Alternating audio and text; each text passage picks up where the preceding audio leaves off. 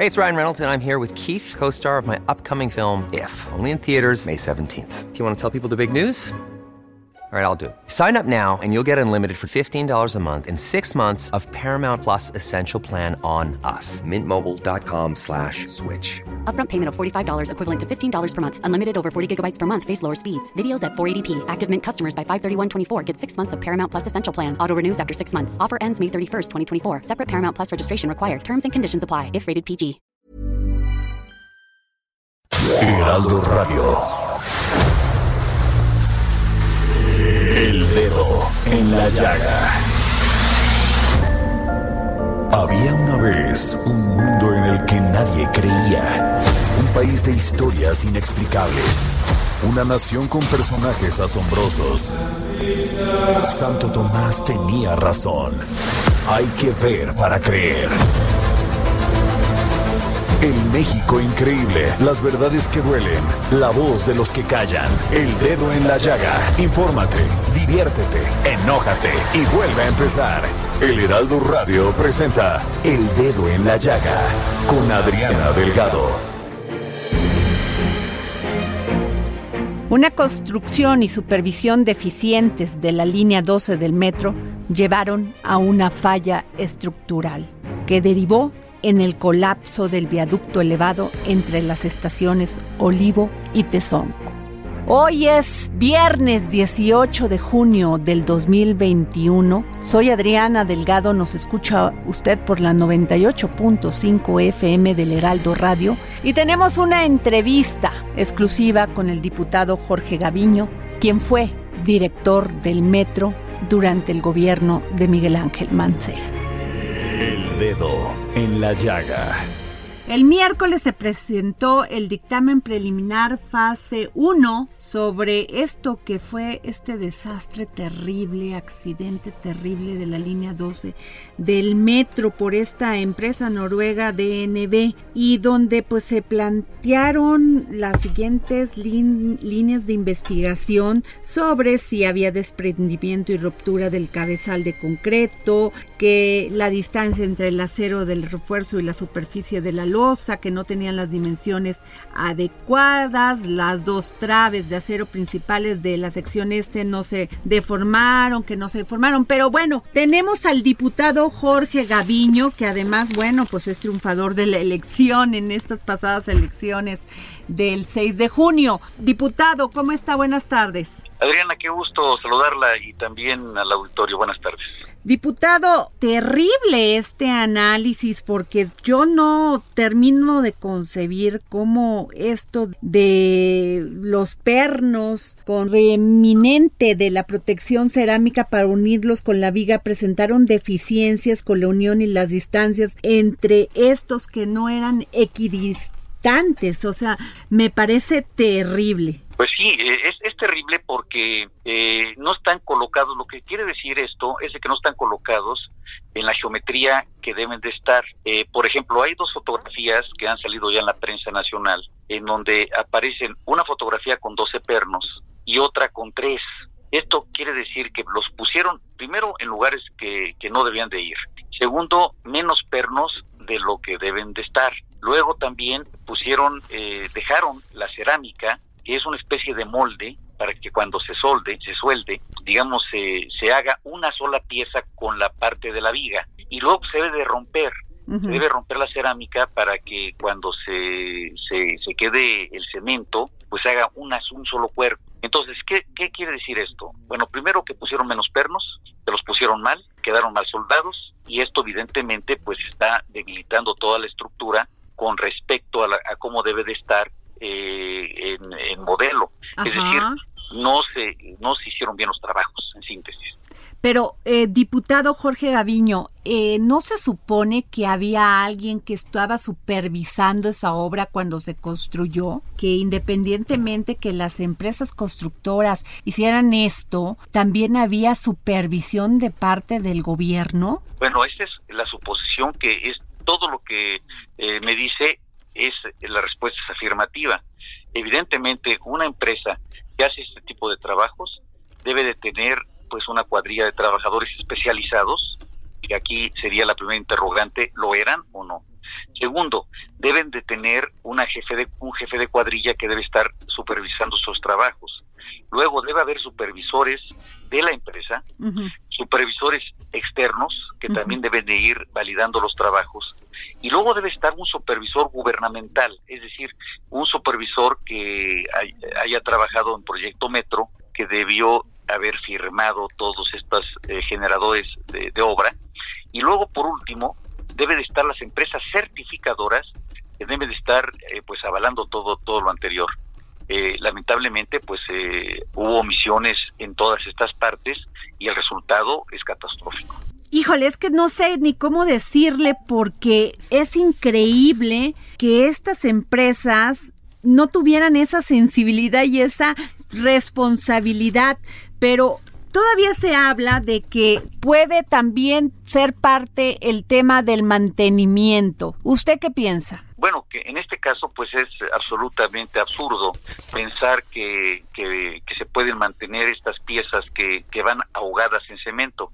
Eh, le explico. O sea, le quiero preguntar esto, diputado Jorge Gaviño. ¿Estas piezas no se veían así a la luz? O sea, usted caminaba por ahí, ¿no se veía que estaba esto así? No, claro que no.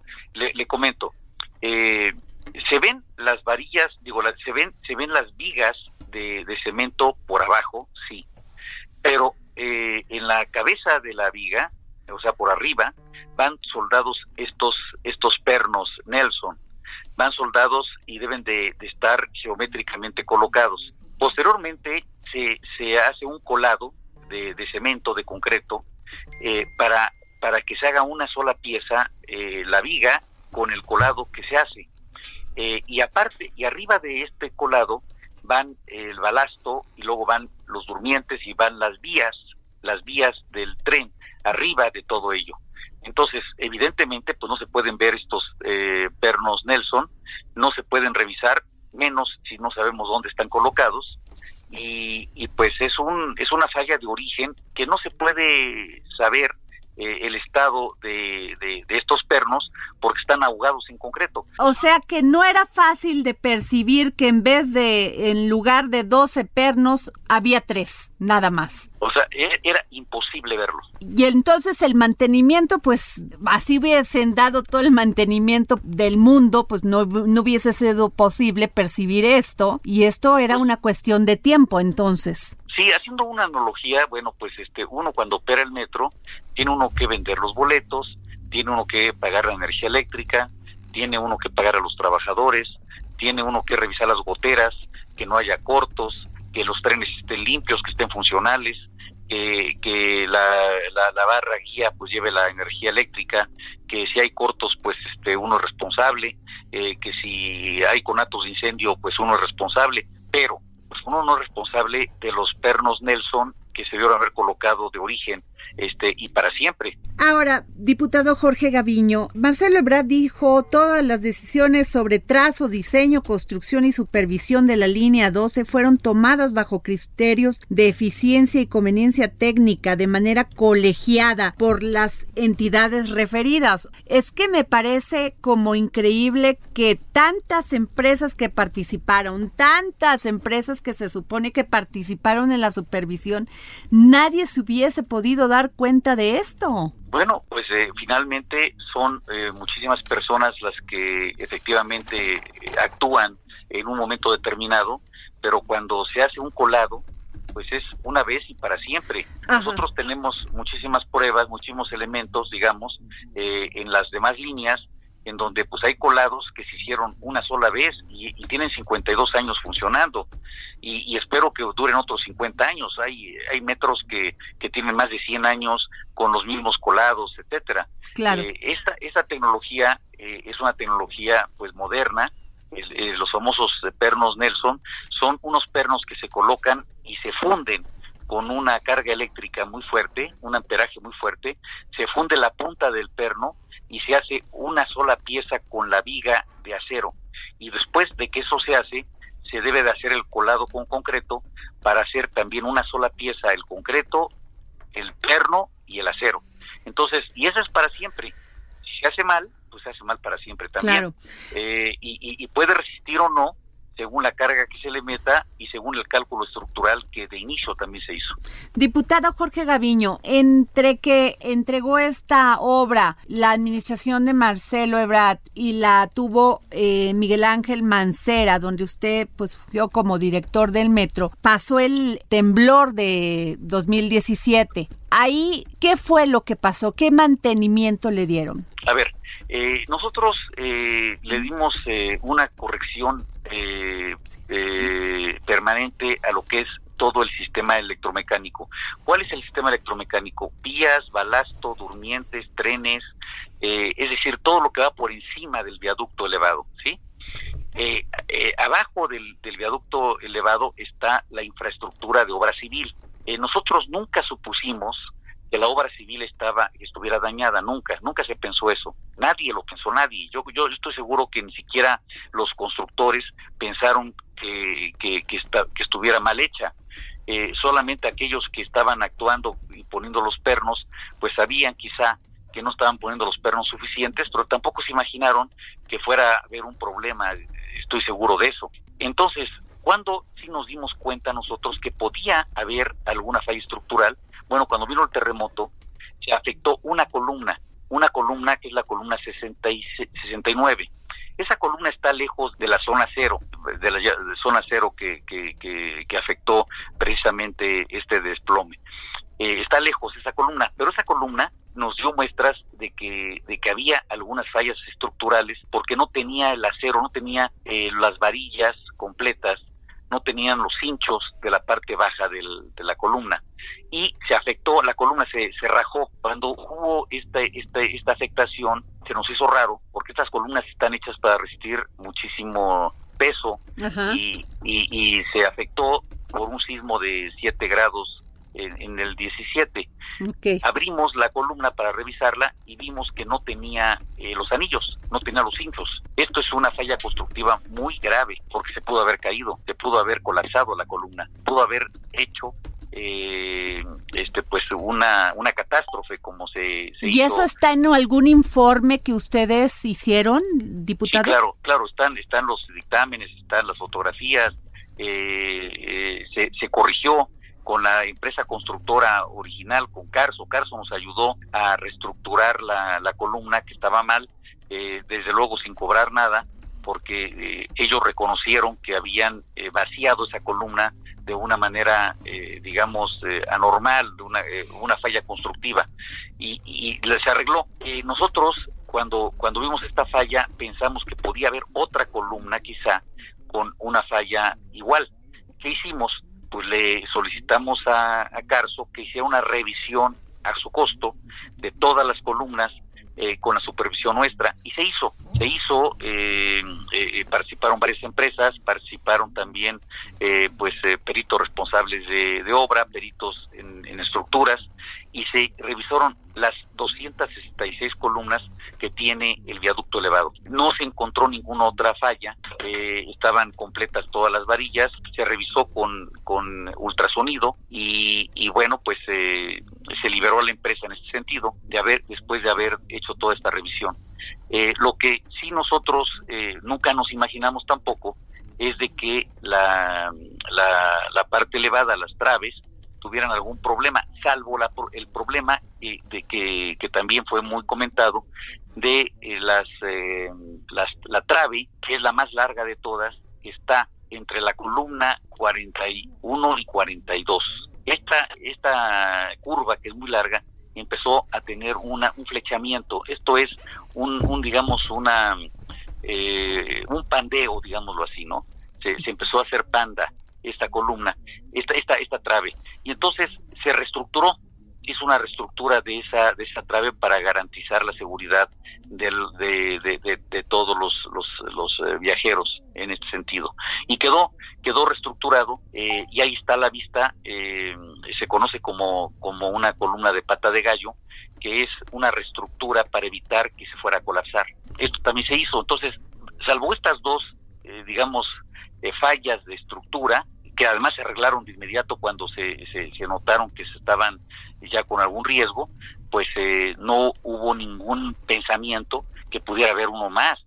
y bueno, pues lamentablemente se, se, se está demostrando que había una trave que no tenía pues eh, la estructura suficiente y ahora el tema es de que hay que revisar todo lo demás y fortalecer toda la estructura. La jefa de la Ciudad de México, jefa de gobierno, dijo que va a ser un comité técnico para evaluar esto. Este comité técnico hay, hay, gente que es especialista, son expertos en este tipo de, de estructuras y van a hacer un, un, este, un proyecto ejecutivo para reforzar todo, todo el viaducto. Yo creo que es una cosa correcta lo que está haciendo la jefa de gobierno en ese sentido, porque es eh, pues eh, prever cualquier otro riesgo que pudiera tener la, el viaducto y lo van a arreglar eh, no sabemos eh, cuál va a ser el proyecto ejecutivo, seguramente pues va a ser un proyecto ejecutivo caro, eh, tendrá que reestructurarse todo el viaducto que se tenga pues datos de que tiene algún problema. ¿Reestructura o rehacer?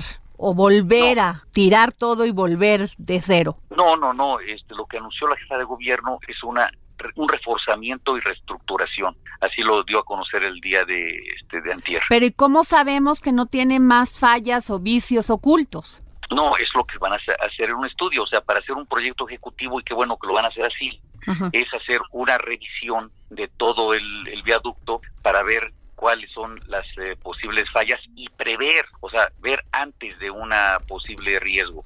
Entonces, eso es lo que van a hacer.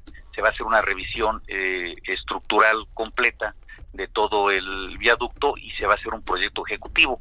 Y, y el compromiso, según escuché, fue que en un mes se tenga precisamente esos planes y programas para que la gente pues eh, tenga claro cuándo podrá volver a tener metro eh, para para la eh, para, para, el oriente.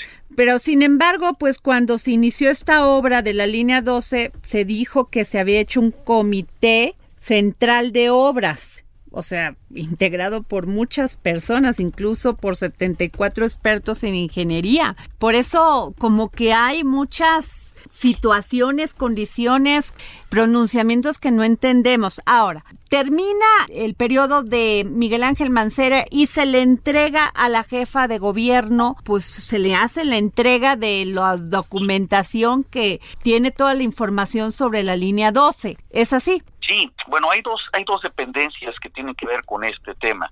Uno es el metro, que el metro no, no construye metro, el metro opera el metro, es decir, pues como yo decía, se venden los boletos, se lleva a la gente de un lado a otro y se debe de tener cuidado para que, para que sea un metro seguro.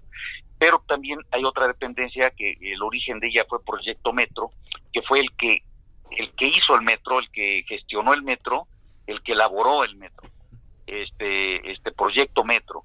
Y este proyecto Metro desapareció y le entregó a la Secretaría de Obras todos los planos, toda la, documentación de la construcción del metro.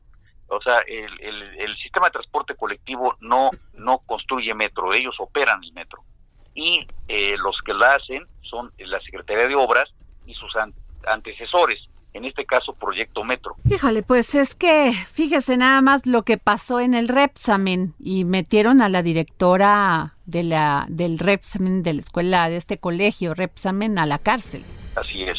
Por irresponsabilidad, por todo lo que pues conllevó a la muerte de tantos niños. En fin, muchísimas gracias, diputada Jorge Gaviño nos explicó de usted de una manera muy puntual, se lo agradezco. Al contrario, Adrián, el agradecido soy yo y saludos al auditorio. Hasta luego. El dedo en la llaga. Origen es destino. Y nos vamos con Ignacio Anaya, historiador.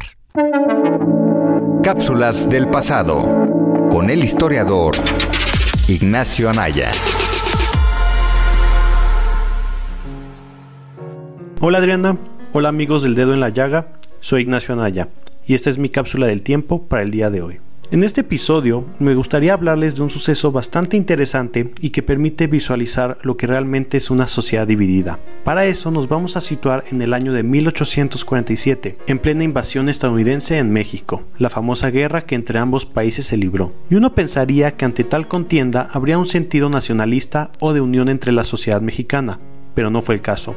En ese entonces, debido a los distintos cambios políticos y conflictos internos, había un México bastante dividido. Ahora bien, El país se encuentra en plena guerra contra Estados Unidos y el entonces vicepresidente Valentín Gómez Farías decreta el 11 de enero de 1847 la venta de bienes de manos muertas para sumar dinero dirigido a la defensa contra la invasión. Gómez Farías era el representante del Poder Ejecutivo, ya que Antonio López de Santana, quien iba a tomar la presidencia de manera provisional, decide irse a combatir a los estadounidenses. La ley del 11 de enero molestó muchísimo a la Iglesia Católica, ya que el decreto incluía principalmente los bienes eclesiásticos, lo que causó su rechazo a tal promulgación. Esto provoca que un sector de la población de cierta posición social alta se levante en contra de Gómez Farías e inicie una rebelión en la Ciudad de México. A los integrantes de esta rebelión se les conoció como polcos, un nombre que al parecer obedece a dos cuestiones de manera bastante interesante. La primera era porque estas personas de clases acomodadas que instigaron la rebelión bailaban la danza de la polka,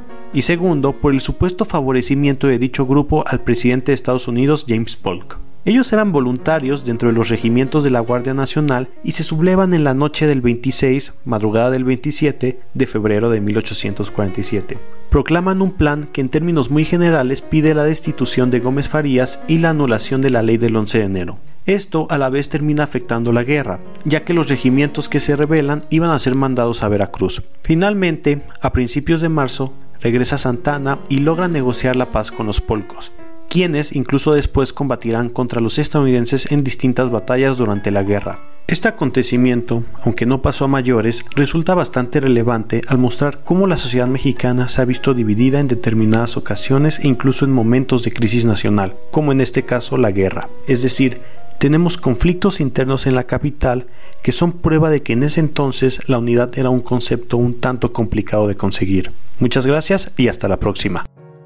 Y como cada viernes me da mucho gusto presentar a nuestro querido Hernán Melana, como siempre hablándonos de temas profundos e interesantes para conocer la filosofía en todo su esplendor.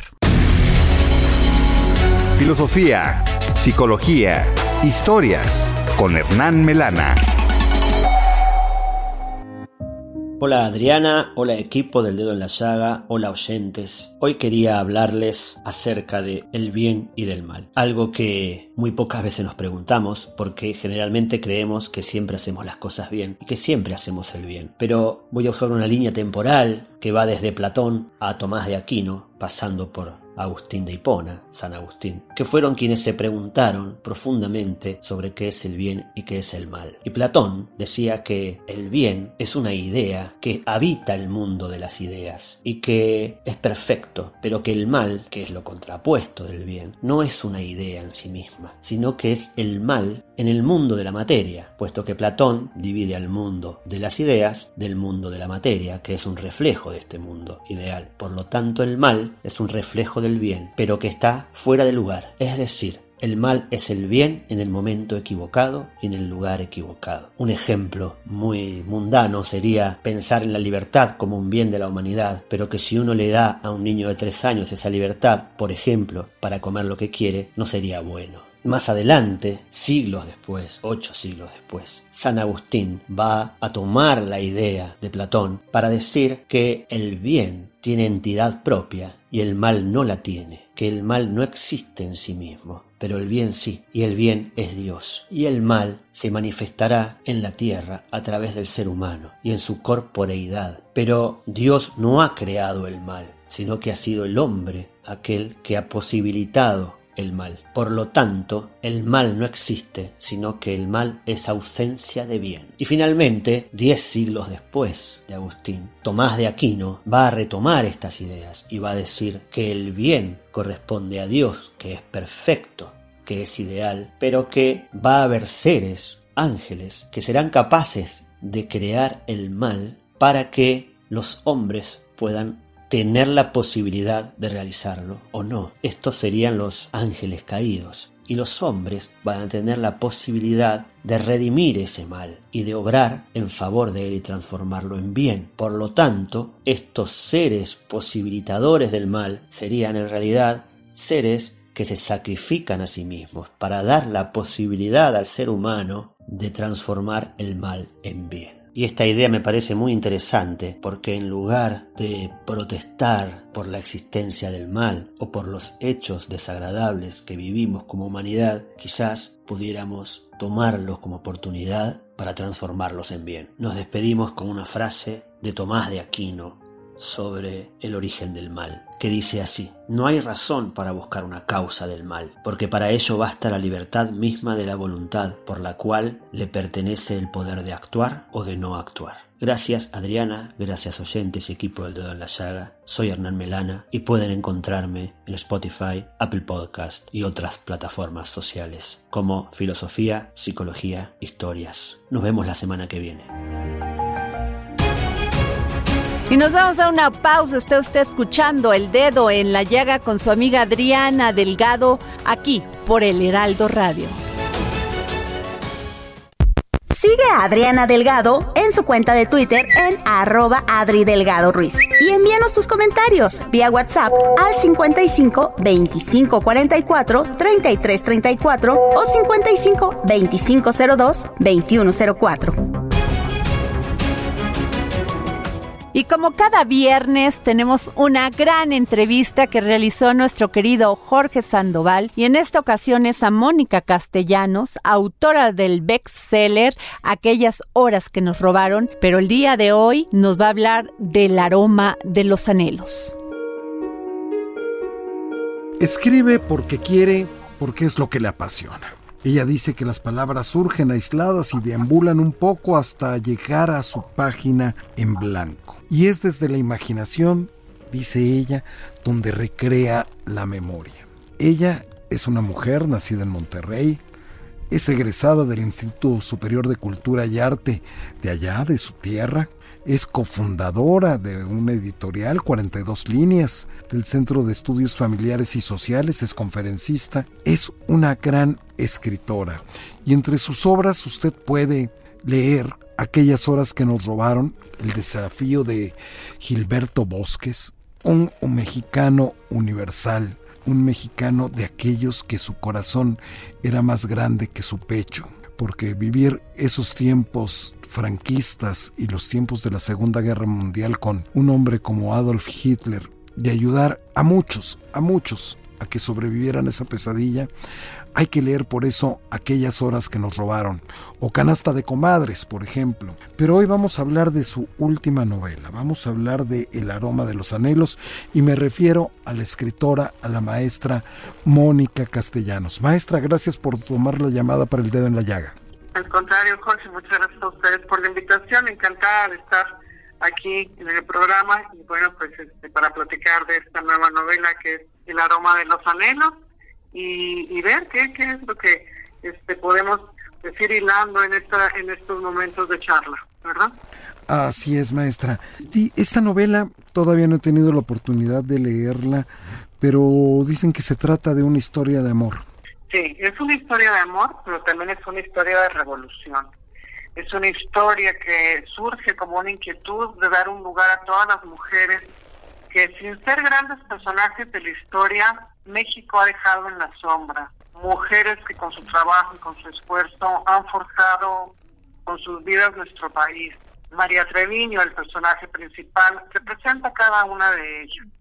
Las mujeres de la fábrica, las del hogar, las del campo. Y lo hace desde el norte, desde este alejado lugar donde se gesta la revolución.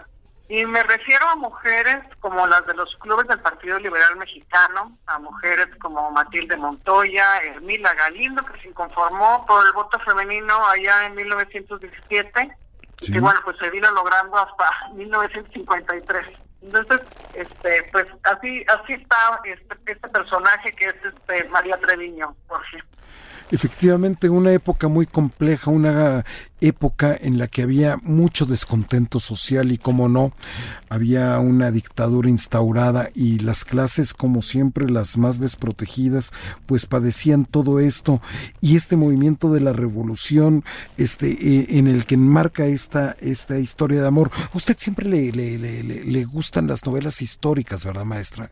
No estoy comprometida exclusivamente con este género eh, literario. Pero le gusta, Sin le embargo, gusta. de alguna manera me llama la historia. Yo no sé por qué los personajes o las historias, los algunos acontecimientos empiezan a eh, inquietarme, me llaman, me buscan, se me aparecen, no me dejan estar, no me dejan en paz hasta que no escribo sobre ellos. Entonces, bueno, así me sucedió con la historia de Gilberto Bosques, como usted comentaba hace un momento, este gran hombre, de, de este gran mexicano, y ahora, bueno, esta historia de, de, de María, donde cuando yo encontré lo que hicieron estas mujeres del, de los clubes del Partido Liberal Mexicano, eh, que llevaban escondido entre sus ropas eh, los mensajes eh, que se que estaban haciendo pues la gente que estaba en oposición a eh, Porfirio Díaz que llevaban eh, propaganda y la distribuían en los a los obreros al salir las- de las fábricas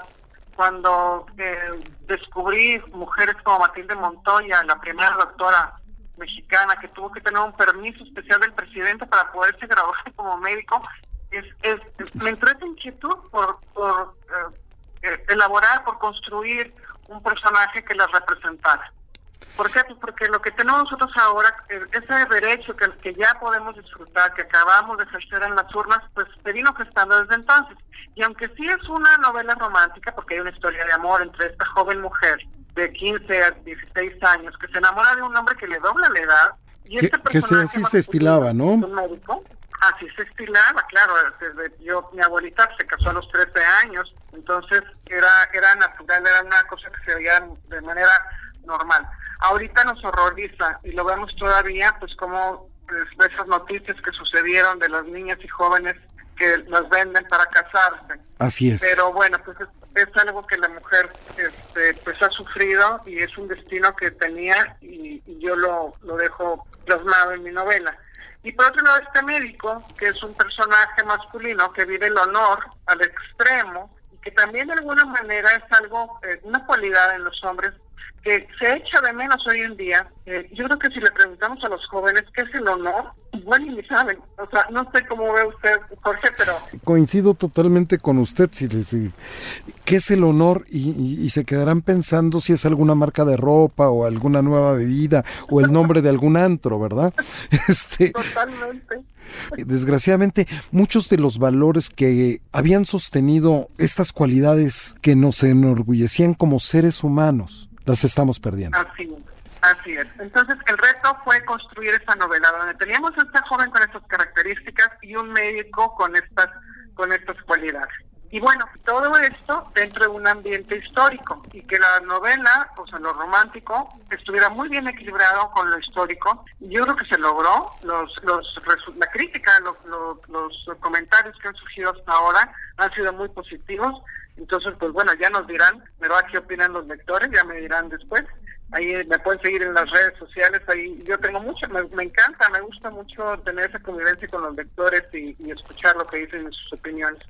Entonces, bueno, pues aquí esta es la, la entrega que tenemos ahora con el aroma de los anhelos. Con el aroma de los anhelos, como es el título de su novela, qué importante es regresar a la historia y poderle participar a, a hombres y mujeres que la lucha por conseguir estas libertades, esta igualdad, esta equidad eh, por parte de las mujeres, pues ha sido desde hace mucho tiempo y muchas este, ofrendando hasta su vida, Mónica. Sí, definitivamente que sí, coincido con usted, Jorge, así ha sido y bueno, pues este lo vemos, hace usted un momento usted eh, comentaba también el descontento social, o sea, hay hay tantas cosas que dentro de la novela eh, la permean y bueno, por otro lado, me- saliéndome un poco, eh, el trabajo de investigación que realicé para poder construir y para poder más bien reconstruir el ambiente de aquella época y que el lector pudiera sumergirse cómo eran eh, las calles, cómo era la ropa, cómo era el lenguaje,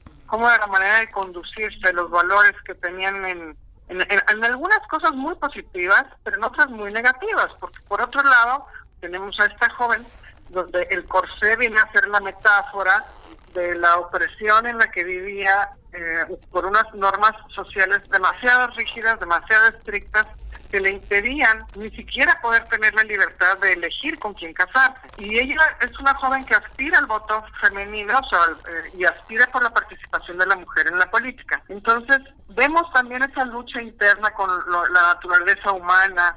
O, hay, es muy redonda, hay mucho, ah, tiene muchos, como le diré, pues mucha tela de dónde cortar y de dónde se puede analizar y, muchos puntos de vista que se pueden abordar.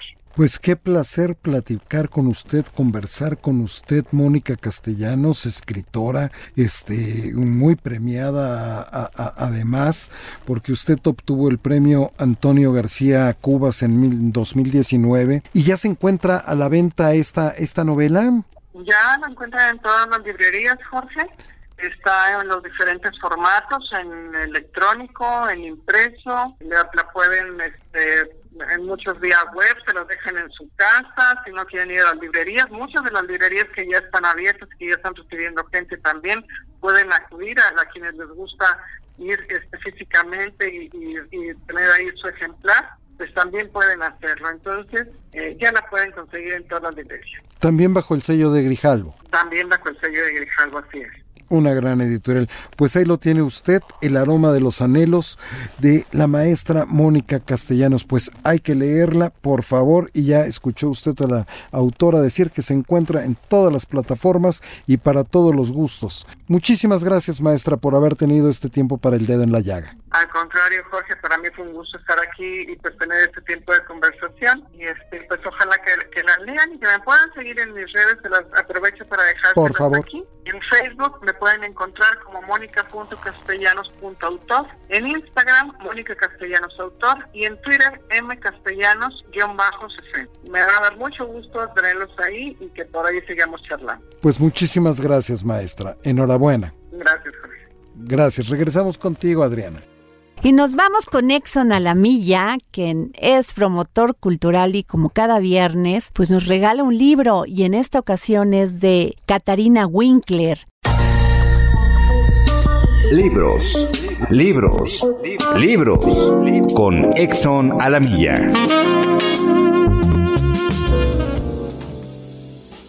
Gracias querida Adriana y vámonos con el libro de la semana, la novela Carden o Adorno, de la escritora alemana Katharina Windler. Querida Adriana y radioescuchas del dedo en la llaga, el destino de miles de mujeres en todo el mundo parece condenarse en esta poderosa novela basada en hechos reales. A la memoria durante su lectura nos viene aquella frase de Spinoza, Nadie sabe lo que puede un cuerpo. La historia de Fritz, nacida en un rebaño, como ella misma cuenta de numerosos hermanos y hermanas, es la historia de muchas mujeres. Duerme al raso, cuidan los corderos, se protegen de los lobos, se cuidan entre ellos y la madre los protege del padre. El honor del padre es lo más importante. Las jerarquías ancestrales siguen ejerciendo una violencia interna, inhumana, con gran delicadeza, Cárdeno Adorno evidencia el espanto de tantas niñas y mujeres ante sus verdugos, que a menudo son sus propios padres, abuelos, maridos, hermanos, ante la dominación masculina violenta, basada muchas veces en la tergiversación de conceptos como el amor, la religión o el honor. Fritz es bella y posee una luz interior que le hace creer a toda costa que puede aspirar a algo más. La magia, las tradiciones, los sueños. Ella despliega toda su herencia cultural para crearse un manto con el que enmascarar a su peor enemigo, su enamorado. Yunus, que es guapo, joven, pero utiliza una violencia atávica e intolerable como modo de autoafirmación una agresividad injustificada, la tortura contra aquella que será la madre de sus hijos, una Flitz herida, asustada, ornada de golpes y cardenales por todo el cuerpo. Querido Radio Escuchas del dedo en la llaga, Flitz deseará morir en más de una ocasión sin que a nadie le importe. Flitz que se caerá y se levantará mil veces. Su llanto es un llanto universal, el llanto de todas las mujeres maltratadas. Una novela inolvidable, hermosa y estremecedora. Adriana querida,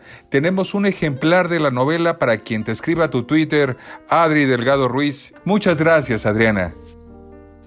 Y como ustedes saben, el pasado sábado a las siete y media se transmitió la primera parte de este maravilloso documental realizado por Azteca Documentales y habló pues de todo lo que ha sido, lo que han padecido estas mujeres periodistas, guerreras de la libertad por ejercer su oficio, por ejercer el periodismo. Y este próximo sábado pues vendrá la segunda parte de este sensacional documental y se va a transmitir por ADN 40 a las 7.30. Y para hablarnos de este maravilloso documental realizado por Azteca Documentales, dejemos a Gonzalo Lira. Es tiempo del séptimo arte, películas, cortometrajes, series, documentales y excelente música con Gonzalo Lira. Hola, ¿qué tal Adri? Espero que te encuentres muy bien, igual que toda la gente que nos escucha por acá por el Heraldo Radio para El Dedo en la Llaga. Y fíjate que este fin de semana que ya está empezando y que siempre me aparezco por acá para darle las recomendaciones, hay muchas cosas que ver.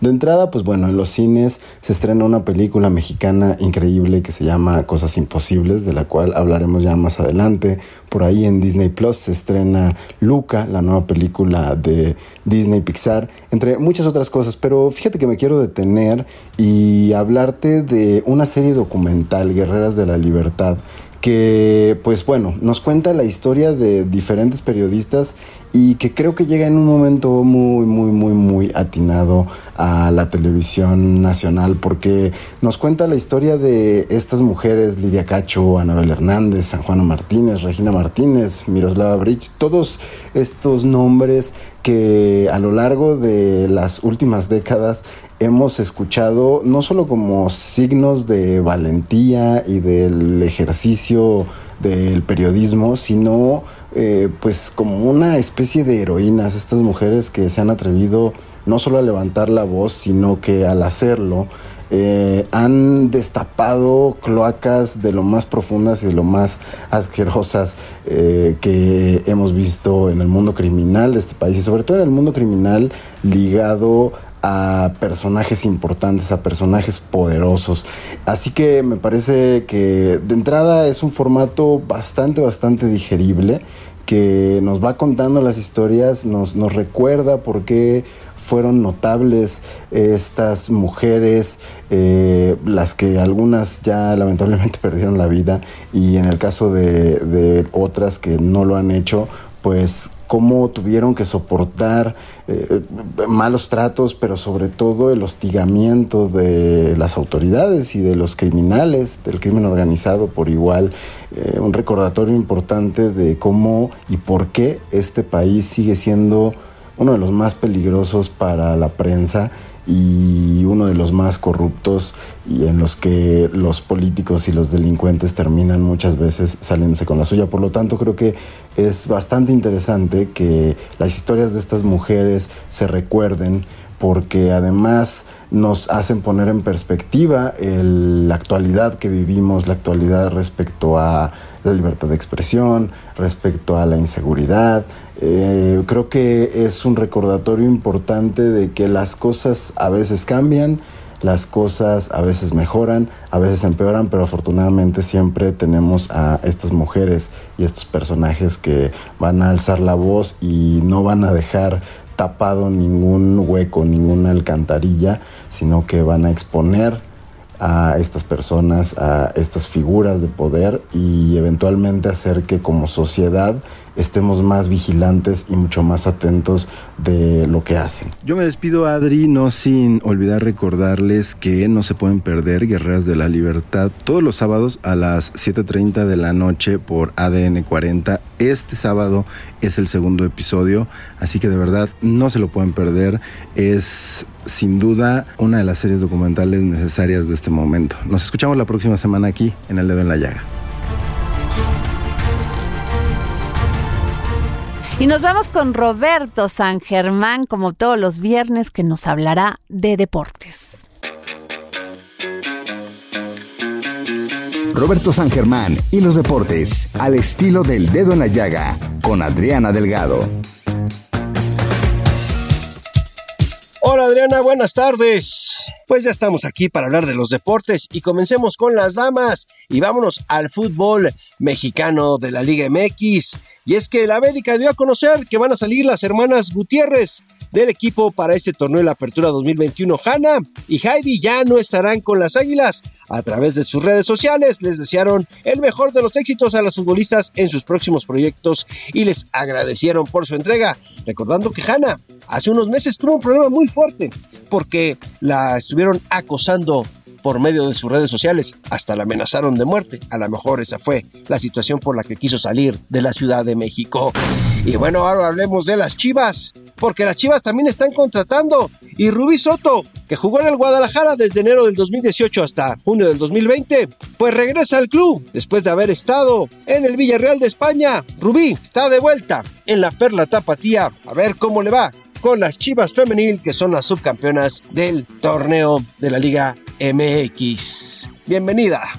Ahora hablemos del tenis. Y es que siguen las cuestiones con las mujeres porque la tenista japonesa Naomi Osaka no jugará el campeonato de Wimbledon que arranca el próximo 28 de junio porque se está tomando un tiempo personal con amigos y familiares, anunció este jueves su agente Stuart Edward en un correo electrónico a la agencia AFP. Según el comunicado, la número 2 de la clasificación de la WTA retornará a las canchas para los Juegos Olímpicos de Tokio 2020 el próximo mes. Estará preparada para los Juegos Olímpicos y está emocionada por jugar ante su afición afirmó su representante. La baja de la ganadora de cuatro Grand Slam y la deportista femenina mejor pagada del mundo se produce semanas después de su abrupto retiro de Roland Garros por su negativa a dar ruedas de prensa para preservar su salud mental. Y es que esta mujer comentó que había estado deprimida.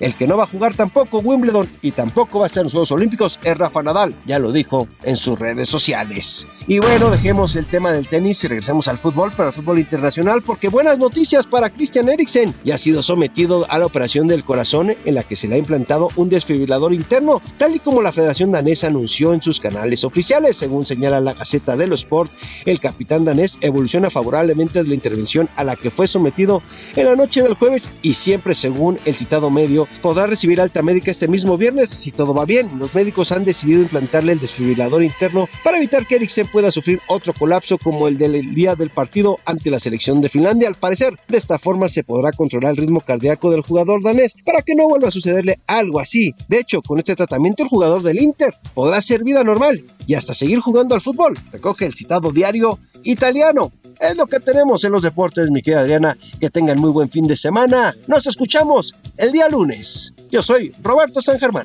Y nos vamos con Miriam Lira, editora de Gastrolab. El tema, el origen de las tapas españolas. Vanguardia culinaria. Tendencias gastronómicas. Recomendaciones. Restaurantes. Entrevistas. El ingrediente secreto eres tú. Gastrolab. Con Miriam Lira. En el dedo en la llaga.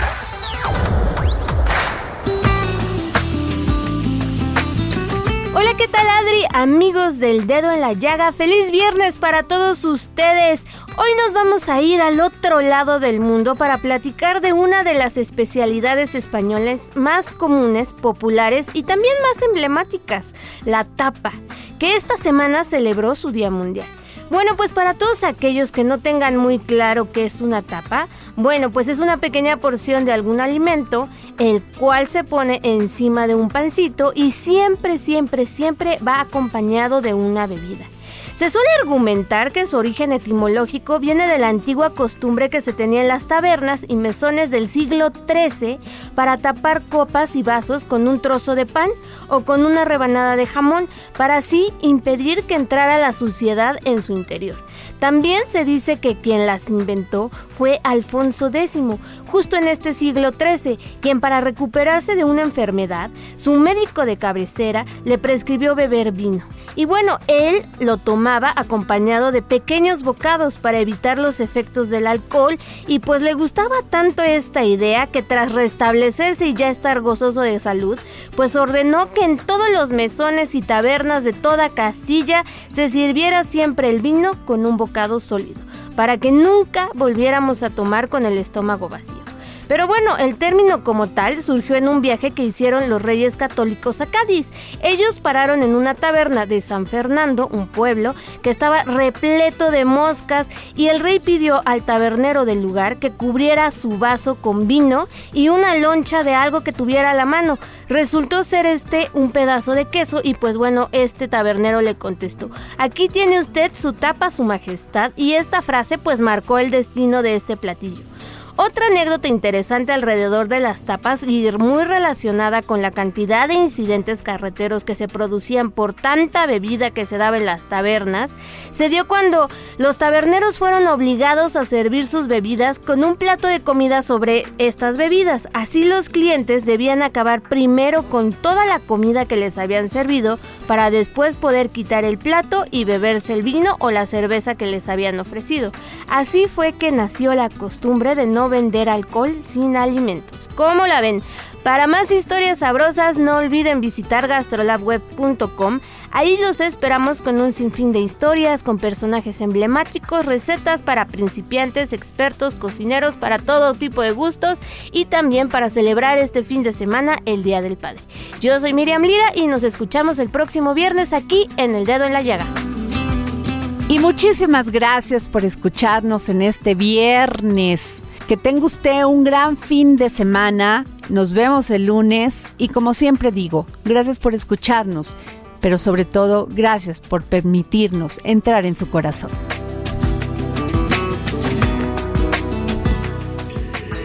El dedo en la llaga. Planning for your next trip? Elevate your travel style with Quince. Quince has all the jet setting essentials you'll want for your next getaway, like European linen premium luggage options, buttery soft Italian leather bags, and so much more. And is all priced at 50 to 80% less than similar brands. Plus, Quince only works with factories that use safe and ethical manufacturing practices. Pack your bags with high-quality essentials you'll be wearing for vacations to come with Quince. Go to quince.com/pack for free shipping and 365-day returns.